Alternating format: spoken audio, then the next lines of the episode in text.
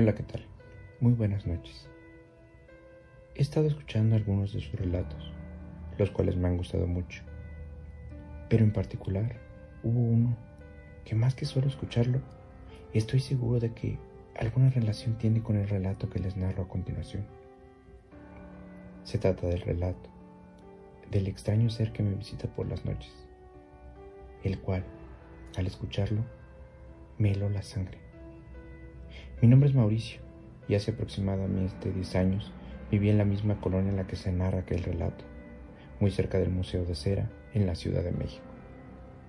En aquellos entonces, rentaba un departamento, esto en un viejo edificio, el cual, he de ser honesto, solamente lo utilizaba para llegar a dormir y descansar después de mis largas jornadas de trabajo. Nunca había sido alguien de muchas fiestas ni vicios, por lo que puedo descartar que lo que me ocurrió hubiese sido algún... se había tratado de alguna alucinación mía por algún consumo de alcohol, drogas, lo cual no era él, no era en absoluto aceptado. He de mencionar que todos los días llegaba a casa a una hora promedio de las 11 de la noche.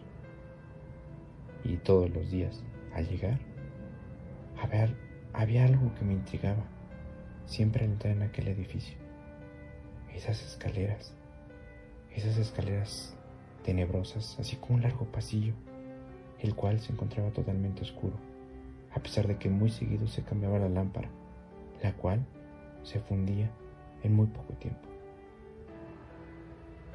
Ciertamente esto me daba un poco de miedo, pero aún así jamás le di mayor importancia.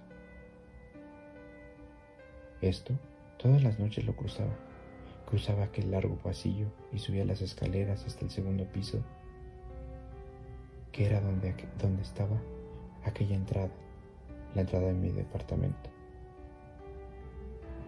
Pero una vez que entraba, no volvía a salir hasta el día siguiente. Así cada día del tiempo que estuve ahí. Sin embargo, cuando llevaba ahí alrededor de seis meses, un día lluvioso, puedo recordarlo claramente. Entré como cualquier otro día. Pero en esta ocasión, en esta ocasión pude notar algo al fondo de aquel solitario y oscuro pasillo. Al principio, solo vi una forma oscura en la pared, la cual hacía contraste con, con la pintura blanca del muro. A este no le di mayor forma que como si se tratase de una alfombra enrollada, recargada en aquella pared larga, delgada y oscura.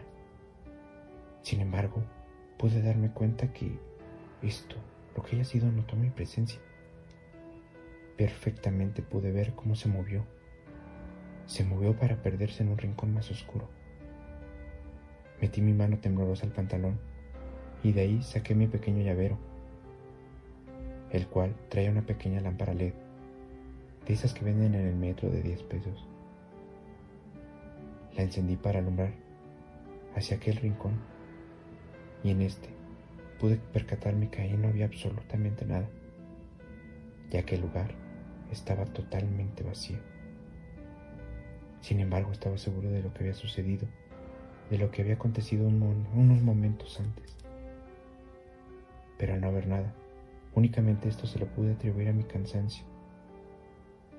Así, sin más, subí las escaleras hacia mi departamento. Y ese día nada más sucedió. Tiempo después, un par de semanas, cuando ya casi tenía ese tema por olvidado, nuevamente experimenté algo, algo muy similar. Pero, a diferencia de la ocasión anterior, este día no era un día lluvioso, era un día que había sido soleado y acalorado. Y de igual manera, como siempre lo hacía.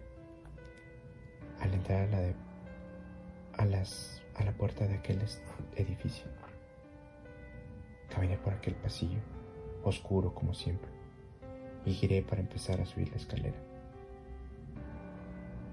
Pero bastó subir únicamente seis escalones, seis escalones de aquella escalera, cuando un frío inexplicable que me hizo estremecer el cual pude sentir por toda mi espalda, al tiempo que, como una serie de escalofrío, recorrió todo mi cuerpo entero.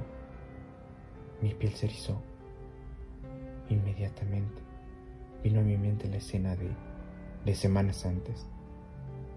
Instintivamente giré la cabeza, muy lentamente, y al fondo de aquel pasillo, agazapado, pude ver aquella sombra, aquella sombra tan nítida, tan oscura, tan definida. Una sombra totalmente negra, negra de manos largas y un horrible semblante, el cual parecía que me estaba mirando fijamente. En un acto reflejo únicamente dije, con un tono de enfado, ¿qué es lo que quieres de mí? ¿Qué quieres de mí? Y simplemente pude ver cómo se movió de aquel lugar, dirigiéndose nuevamente hacia las sombras, tratando de perderse. Me quedé inmóvil, me sudaba todo el cuerpo, mis piernas no reaccionaban.